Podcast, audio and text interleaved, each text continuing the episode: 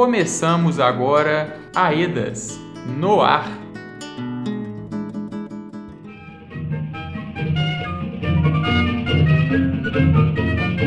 E um balão vai subindo, vem caindo a garoa. O céu é tão lindo e a noite é tão boa. São João, São João, acende a fogueira no meu coração. Atenção, pessoal! Começa agora o Aedas no Ar. Um salve a todos e todas que estão nos escutando e espero que todos estejam bem por aí. Eu sou Lucas Jerônimo e o programa Aedas no Ar é uma produção da Associação Estadual de Defesa Ambiental e Social de Minas Gerais, AEDAS. E abrimos o Aedas no Ar deste mês de junho com a música Sonho de Papel, de Carmen Miranda. Começamos nesse clima porque, apesar de tudo, é tempo de celebração, de tradição. Em toda a última semana de cada mês, a gente traz para vocês informações sobre as regiões atingidas pelo rompimento da barragem B1 da Vale no córrego do Feijão. Por aqui, também falamos sobre a atuação da assessoria técnica independente nas regiões 1 e 2 da bacia do Paraupeba. Bora então!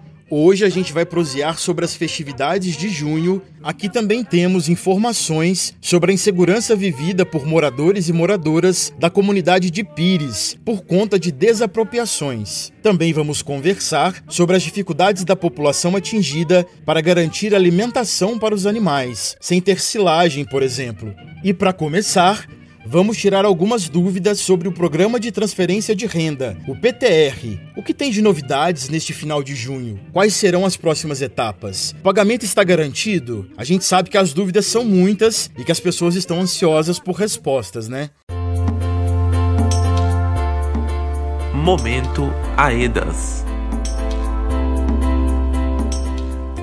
A AEDAS, em parceria com as outras ATIs, preparou um material com um resumo da petição que os comprometentes enviaram ao juiz e que foi homologada no dia 17 de junho. A cartilha está disponível no nosso site. Acesse lá. O site é aedasmg.org barra Paraupeba. Para a gente entender esse processo do PTR, é importante relembrar algumas coisas. Entre 30 de março e 15 de abril, as assessorias técnicas independentes, as ATIs, fizeram 166 reuniões, com mais de 3.150 pessoas das cinco regiões da Bacia do Paraupeba, de Brumadinho a Três Marias. O objetivo desses espaços participativos era fazer uma consulta informada à população atingida sobre os critérios e as formas de comprovação para ter acesso ao novo programa. No dia 6 de maio, as assessorias apresentaram em live o resultado da consulta feita às pessoas atingidas e o comitê de comprometentes apresentou um resumo da primeira proposta dos critérios que seriam então enviados ao juiz, que levou em consideração o que foi apontado pelas comunidades atingidas e sistematizado pelas ATIs. Já no dia 16 de junho, foi protocolada a petição no processo judicial. No dia anterior, tinha sido publicado o edital de chamamento público para empresas interessadas na gestão do PTR. Neste edital, foram inseridas informações sobre critérios, valores e tempo de duração do programa. Depois disso, o juiz homologou, ou seja, validou o início do processo de transição do pagamento emergencial para o programa de transferência de renda, a partir dos critérios apresentados, e aprovou o início início do edital para a escolha da empresa gestora. A Cecília Godoy, coordenadora da área de Educação e Serviços Socioassistenciais da AEDAS, vai conversar um pouquinho conosco sobre algumas dessas informações. Ei, Cecília, o que você tem de informações sobre os valores e a duração do programa de transferência de renda? Ei, pessoal, na petição do Poder Público, o valor total a ser destinado ao programa de transferência de renda é de 4,4 bilhões de reais e deve durar cerca de quatro anos. O valor a ser pago para pessoas adultas seria de meio salário mínimo, para adolescentes, um quarto de salário mínimo e para crianças, um oitavo de salário mínimo. Outra dúvida muito frequente é sobre os critérios de territorialidade e sobre o passivo do emergencial, que são valores anteriores ainda não pagos. Isso também foi tratado na petição, Cecília? Sim, Lucas. Entre as decisões dos comprometentes, formado por Estado de Minas Gerais e instituições de justiça, está a inclusão de comunidades que tenham seu território, em parte ou totalmente, dentro do critério de um quilômetro de distância do rio, sendo que, em todos os casos, será considerada toda a comunidade para recebimento do programa. Por exemplo, em Betim, temos a comunidade de São José. Desta comunidade, apenas uma parte dela está dentro do raio de um quilômetro de distância do rio. Diferente do que vinha sendo aplicado pela Vale, todas as demais ruas do bairro de São José, ou seja, o bairro inteiro de São José, deverá receber o programa. Sendo assim, basta parte da comunidade estar dentro do raio de um quilômetro que toda a comunidade terá direito ao recebimento. Localidades que sofreram desabastecimento de água, que têm alguma relação com o rio, que receberam obras emergenciais ou que estejam situadas nas margens do Lago de Três Marias também podem ser inseridas. Poderão haver novas inclusões de pessoas e comunidades que não se enquadram neste critério inicial. Quanto ao passivo do emergencial,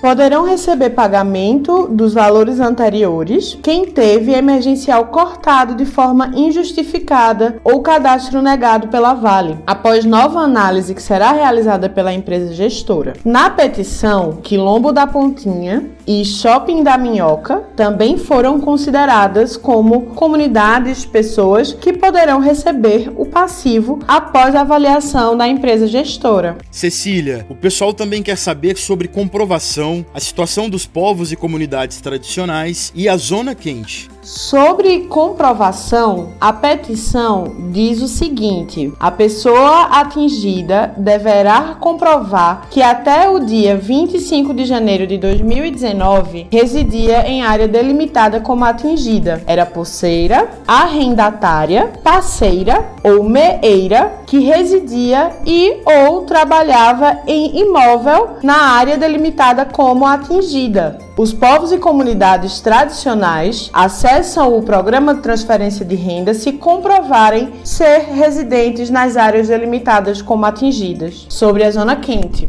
São apresentados Córrego do Feijão, Tejuco, Parque da Cachoeira. Assim considerado também o desdobramento de Cantagalo, o Parque do Lago, Alberto Flores, Pires, Monte Cristo, Córrego do Barro, Córrego Fundo e Assentamento Pastorinhas. Valeu, gente! Fico por aqui. Um abraço a todas e todos. Informações importantes, né, gente? Muito obrigado, Cecília. Valeu. Até a próxima. Todos os detalhes dessa petição com os critérios, valores e as informações desse período de transição estão na cartilha disponível no nosso site aedasmg.org barra Paraupeba. Como? Quando? Quem? Por quê? Explica, aí. aí. Ei, gente, tem um assunto aqui que tem tirado o sossego dos moradores e das moradoras da comunidade de Pires, algo que tem tudo a ver com direitos fundamentais das pessoas. As desapropriações estão colocando o povo em total insegurança. Quem introduz o assunto pra gente é a Patrícia Souza, mobilizadora da EDAS que acompanha a comunidade. Olá, todos os ouvintes da Rádio Aedas no ar. Que bom ter esse espaço para poder pautar assuntos tão importantes na vida da população atingida, como esse que eu trago hoje por aqui. A comunidade do Pires, a qual eu acompanho como mobilizadora da AEDAS, está localizada próxima ao centro de Brumadinho, onde o rio Paraupeba se encontra com o córrego Ferro Carvão, depois do rompimento da barragem da empresa Vale, o Pires passou a receber muito dos rejeitos de minério que estão na calha do Paraupeba, e a população teme os riscos que isso pode significar, porque são poucas informações que chegam até a comunidade. Outra informação sobre o Pires que vocês precisam saber é que é uma comunidade que pertence à zona quente.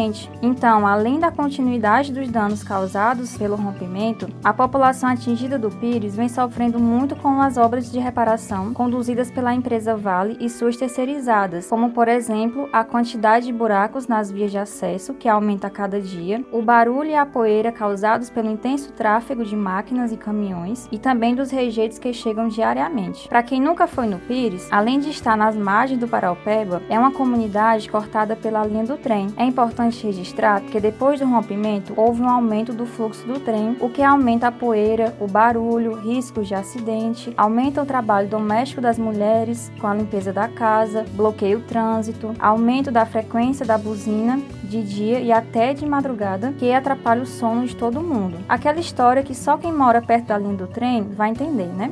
Além de tudo isso que eu estou falando, existem também danos que a comunidade vem vivenciando que é relacionado à moradia, como por exemplo, desapropriações diárias da comunidade para a construção de uma rede de esgotos da estação de tratamento de efluentes, que é a ET. E no dia 22 de abril deste ano, de 2021, alguns moradores receberam a notificação extrajudicial da empresa MRS Logística, que é quem hoje é responsável pelo gerenciamento da linha do trem em todo o estado de Minas Gerais. A notificação se refere refere a posses diárias por esses moradores, que, segundo a empresa, é caracterizada como faixa de domínio da linha férrea. Todo mundo foi pego de surpresa, deixaram um papel, pediram para assinar e foram embora sem dar mais explicações, só dizendo que tinham 20 dias para responderem. Toda essa falta de informação e inexistência de diálogo são danos sofridos de forma recorrente pela população atingida na comunidade do Pires, o que vem gerando e ou agravando os quadros de saúde mental, como a ansiedade diante as vulnerabilidades e incertezas com a falta de acesso à informação de forma qualificada. Daí, as lideranças acionaram a gente da EDAS e a Rense e estamos em busca de mais informações, inclusive trazendo aqui para que todo mundo fique sabendo dessa história. Nós, enquanto assessoria técnica independente, estamos acompanhando ao lado da população do Pires essa história e registrando todos os danos para a construção conjunta de uma reparação integral a todos os danos causados desde janeiro de 2019. E vamos falar também com a Rejane Fernandes, moradora de Pires e da Comissão de Atingidos e Atingidas da Comunidade. Bem-vinda, Rejane. Olá, boa tarde. Rejane, enquanto participante da comissão, quando foi que você tomou conhecimento dessas desapropriações? Quanto comissão, eu tomei conhecimento dessas desapropriações foi por meio de, de pessoas. Primeiro foi a prefeitura. A prefeitura que é, lançou uma nota que ia ser desapropriado algumas famílias do Pires e uma proprietária daqui ficou sabendo e me passou essa informação. E aí a gente corremos atrás, conseguimos resolver juntamente com a equipe da EDAS, né, assessoria técnica e o Ministério Público. Aí ficou resolvido essa parte das desapropriações pela prefeitura. Porém, a MRS mais uma vez nos surpreendeu com uma notificação. Foi um rapaz que trouxe essa notificação aqui, entregou em mãos, nos dando 20 dias para é, esclarecer, né, para falar sobre documentação, o que a gente tinha de documentação do imóvel ou não. Fazendo isso, é, eu recebi a notificação e mais dois vizinhos meus recebeu essa notificação. No dia eu não estava em casa, o meu filho de 14 anos estava e que recebeu. Ele não pediu para a gente assinar nada, só falou que a gente tinha 20 dias para estar tá dando uma, um, um esclarecer, né, para estar tá dando um esclarecimento para eles. Aí nos, nos deixaram o número de telefone e aí a gente entrou em contato. Eu procurei saber, fui atrás, é, mandei toda a documentação para esse rapaz e ficamos aguardando, né, resposta. Porém ninguém falou mais nada, ninguém deu resposta, ninguém respondeu mais nada sobre a desapropriação da, sobre a notificação da MRS. Foi a primeira notificação, foi a primeira vez pela MRS que a gente recebeu essa notificação. Porém é, sobre desapropriações já é a segunda vez, né? Porque foi, teve a desapropriações pela prefeitura e agora com essa da MRS. Qual a atitude que vocês já tomaram? Bom, a atitude que eu tomei, eu como moradora, é, foi primeiramente procurei saber deles o que estava acontecendo. A gente entrou em contato, eles nos respondeu que seria uma invasão, né, da da área que é restrita à MRS, então eles estavam fazendo uma avaliação para saber se procedia essa invasão ou não. Eu eu falei que eu aqui não é invasão, eu comprei, paguei, tenho documento de compra e venda, porque aqui no Pires ninguém tem documento de, de registro, é, essas coisas não. O único registro que a gente tem aqui é compra e venda. Então eu mandei toda a documentação de compra e venda para ele, falei que eu tinha comprado e tinha pagado pelo, pelo meu imóvel. E eu procurei a Rense, né, pessoal da Arquidiocese, que prontamente me, me ajudou, né, veio, fez uma reunião com dois advogados, nos ajudou na, na resposta, né, contra a MRS e a gente passou uma resposta bem elaborada para eles e o pessoal da, da assessoria técnica também, né, da AEDAS, que nos, que nos ajudou bastante. Você acha que essas novas notificações se somam a outros problemas que vocês enfrentam em Pires, antes e depois do rompimento? Sim, claro. Esses problemas são mais uns né, que a gente vem enfrentando aqui ao longo do. Né, ao longo desse tempo que foi que teve o rompimento da, da Vale e da barragem lá e até mesmo antes a gente vem enfrentando vários problemas no Pires. Pires sempre foi esquecido pelo, pelos órgãos públicos da nossa cidade, né? Aqui a, o, os, os interessados, né? Da cidade aqui, que são as pessoas, né, prefeito, vereadores, só enxergam Pires época de eleição. Então, Fora isso, não temos muitas regalias, não temos nada que é nós por nós mesmos. E depois desse rompimento da barragem ficou pior, muitas coisas aqui pioraram e esses são só mais uns problemas que a gente vem enfrentando aqui ao longo desse tempo. Muito obrigado, Regiane. A EDAS permanece acompanhando esse assunto e prestando o apoio necessário. Nossa cultura. Eita, que agora o tema aqui são as festas juninas. Tradição cheia de mineiridade e que faz uma falta danada, daquele jeito que todo mundo gosta, com muito calor humano. Bom seria se todos nós já estivéssemos vacinados e protegidos, como já deveria ser. Enquanto a vacina não chega para todo mundo, a gente permanece à distância, mas sem deixar de celebrar a cultura popular e a importância dessas festas para as nossas comunidades. E após o rompimento, como essas celebrações foram afetadas? Como as comunidades têm mantido isso vivo? Tem prosa boa chegando. Vamos falar com Dina Braga, que compartilha com a gente como é esse período lá na comunidade quilombola de Marinhos, em Brumadinho. Olá, pessoal. Meu nome é Dina Braga, Sou da comunidade quilombola de Rodrigues. Sou idealizadora da quadrilha junina Arraial do Pelonha, fundada em 2017 na comunidade quilombola de Rodrigues. Qual a importância das comemorações de junho para a sua comunidade? Uai, é, aqui nós temos aqui o nosso tradicional Arraial do Pelonha, certo? O objetivo da quadrilha Raio do Pelonha foi é, homenagear o Eduardo Francisco, né, hoje falecido, conhecido como Pelonha, um dos primeiros marcadores de quadrilha lá das comunidades quilombola. Outro objetivo também do Arraial do Pelonha é fomentar e manter viva a nossa cultura, os passos tradicionais Tu, Anarriê, Anavantu, Alavantu, Segue Segue, Caminho da Roça, Caracol, e dentre outros. É, o Arraial do Buscapé, que hoje é, o evento é maior, né? Então foi para tá em Brumadinho, mas os dançarinos e dançarinas, os componentes, né? É, a maior parte é do, aqui dos quilombos, das quatro comunidades quilombola e região, certo? Tem São José, tem de Aranha, tem de vários lugares de Brumadinho. Também é um projeto onde comporta pessoas de várias idades, jovens, crianças e adultos. Hoje com mais de 90 integrantes e o objetivo é entretenimento e mostrar para o poder público que quadrilha junina é cultura e por sinal uma cultura muito bonita, interessante e que merece um olhar especial para com todos nós. E o rompimento da barragem influenciou de alguma forma nessas comemorações para sua comunidade? E a pandemia, como influenciou? Infelizmente, devido à pandemia, estamos há dois anos sem fazer nossas apresentações. Ficamos também é, prejudicados logo após o desastre da Vale, no qual não foi um acidente e sim um crime.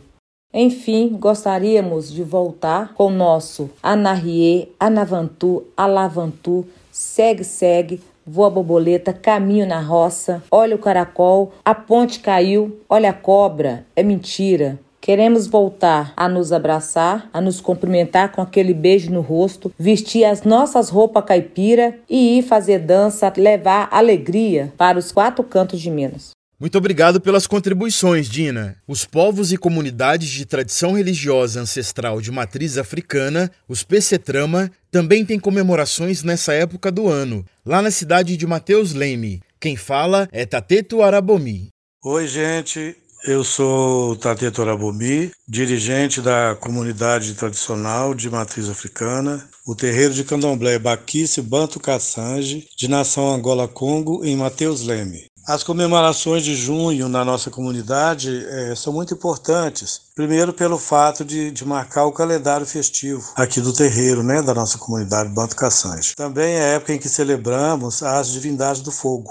Entre elas está Nzaze, que é o Inquice dos Raios né, e do Trovão, junto com Baburucema e Matamba, e Luango, que representa para nós o, o calor do sol, o, o, calor dos corpos. Ele representa também a luz dos aços, a iluminação, a claridade. E Luango é considerado o Inquice da diplomacia, o grande estrategista, o grande general da corte de Zaze, né?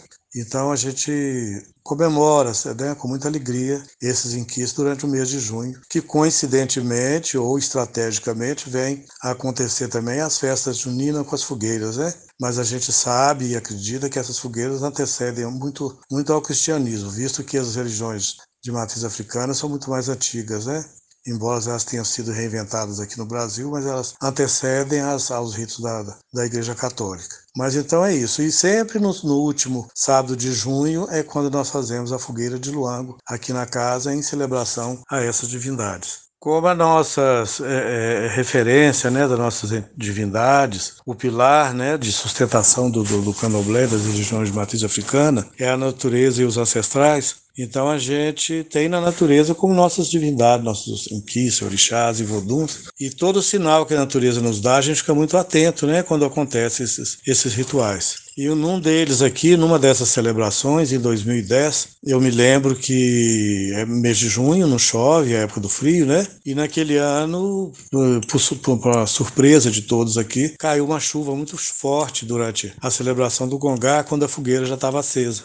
E todo mundo ficou muito preocupado, porque quando chovia, todo mundo estava no tempo fazendo o ato das oferendas e cantando, né, pra, pra, em, em, louvor né, ao fogo. E a chuva caía e a nossa preocupação é que a água ia, poderia apagar aquela fogueira. E pelo contrário, que quanto mais chovia, mais as labaredas subiam, numa coisa muito mágica, dando a impressão que estava chovendo, chovendo algum combustível. E aquilo foi um sinal muito forte que, que, que nós tivemos né, dessas divindades aí, de que eles estavam muito presentes ali entre nós. Isso aí foi um fato marcante que a gente não esquece.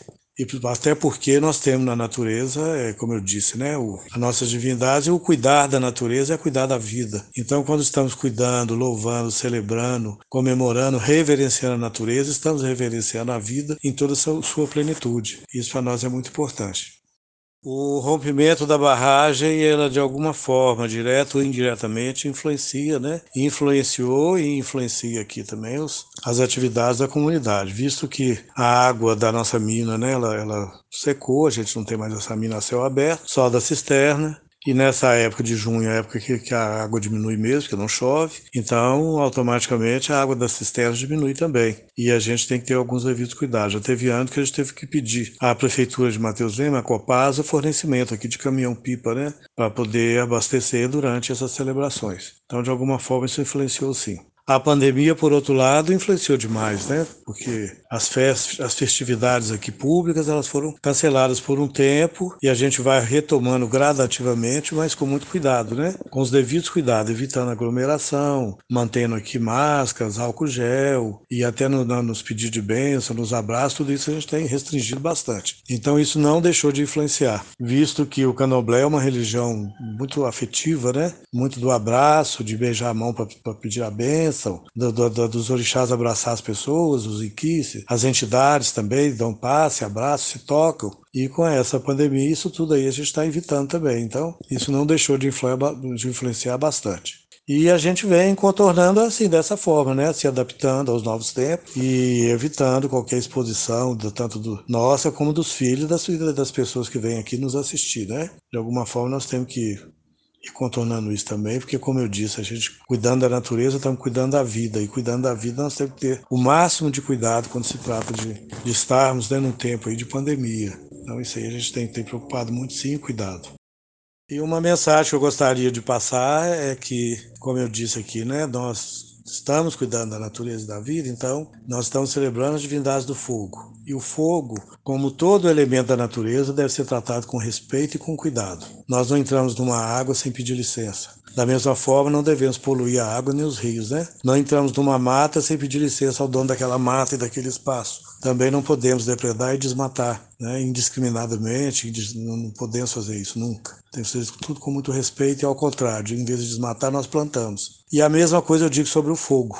O fogo é que nos aquece, o fogo é que nos, nos representa a vida na sua punjância. Mas nós devemos ter muito cuidado, né, quando vamos fazer oferenda, rituais que demandam, às vezes, de acender alguma vela. Então, evitar de fazer isso próximo do mato, evitar de fazer isso próximo de, somente de mato seco, né, para não haver queimadas, para não haver incêndio próximo da mata ciliar, do campo, da floresta, ou de algum parque, de qualquer eh, área né, do meio ambiente que pode correr o risco com fogo, nós temos que evitar. Da mesma forma, não jogar caco de vidro também próximo né, do mato, porque o sol refletindo no vidro ele cria uma lente de aumento que isso pode causar também, provocar queimadas, né, provocar incêndio. Então, esse é o pedido né, que a gente faz em nome dos inquisitos da natureza para que a gente e do fogo para que a gente continue cuidando e tendo o, o retorno necessário né, dessa grande mãe que é a natureza. Eita, tempo bom, né? Sem falar das comidas que são a essência das festas juninas e das julinas também. Os quitutes de milho, de amendoim, as bebidas quentes, tudo isso com a cara e o jeito de fazer de cada lugar. Riqueza demais.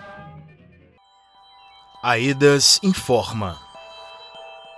Depois do rompimento da barragem da Vale, dentre os inúmeros danos que as pessoas sofreram e sofrem todos os dias, a alimentação para os animais se tornou um grande problema. A falta de silagem, por exemplo, é uma das questões apresentadas por donos e donas de criações à assessoria técnica.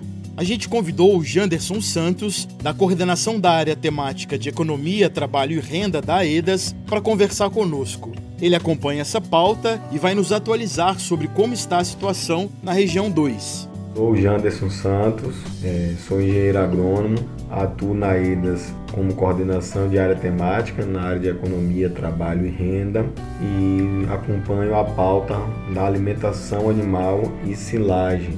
É, nessa pauta realizamos um formulário que foram aplicados, estão sendo aplicados também com os atingidos e atingidas desse formulário realizamos através desse formulário a coleta tanto para a questão da silagem quanto para a alimentação animal. Porém, para dar os encaminhamentos devidos a essa questão, estamos necessitando do debate que está ocorrendo entre as instituições de justiça, a Defensoria Pública, Ministério Público e com a coordenação metodológica da PUC, que está na discussão de como é que vai se dar esse fluxo dessas demandas que estão sendo coletadas com os atingidos e atingidas e debatendo também os critérios relacionados a essa demanda, tendo em vista que muitos atingidos e atingidas não têm acesso a, a tanto a alimentação para os animais quanto a silagem por algum período.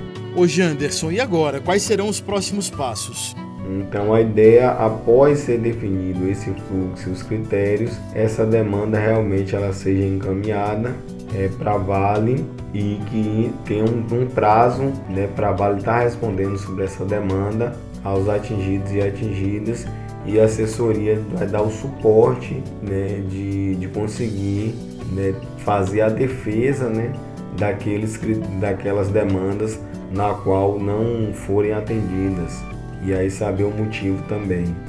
Valeu, Janderson. Obrigado pela contribuição. E na R1, a situação é semelhante, de identificação de demandas. A gente vai seguir acompanhando o assunto e quando tiver novidades, trazemos aqui para vocês. É isso, o Aedas no Ar de junho está chegando ao fim. Muito obrigado a você que ouviu até aqui, valeu pela sua companhia. Gostou do conteúdo? Repasse para outras pessoas aí da sua comunidade. Lembrando que as edições do Aedas no Ar são mensais e divulgamos no fim de cada mês. Nos encontramos em julho. Nossos programas estão disponíveis no YouTube e nas plataformas de áudio Spotify, Anchor e Google Podcasts. Lá dá para ouvir outra vez, a hora que você quiser. E se quiser saber mais sobre o trabalho da EDAS, com atingidos e atingidas pelo rompimento da barragem da Vale em Brumadinho, vai lá no www.aedasmg.org barra Paraupeba. Este programa teve a apresentação de Lucas Jerônimo, produção e roteiro Lucas Jerônimo e Rurian Pereira, edição de Rurian Pereira e apoio da equipe de comunicação da EDAS Paraupeba. Ótimo dia para vocês, um abraço e até mais!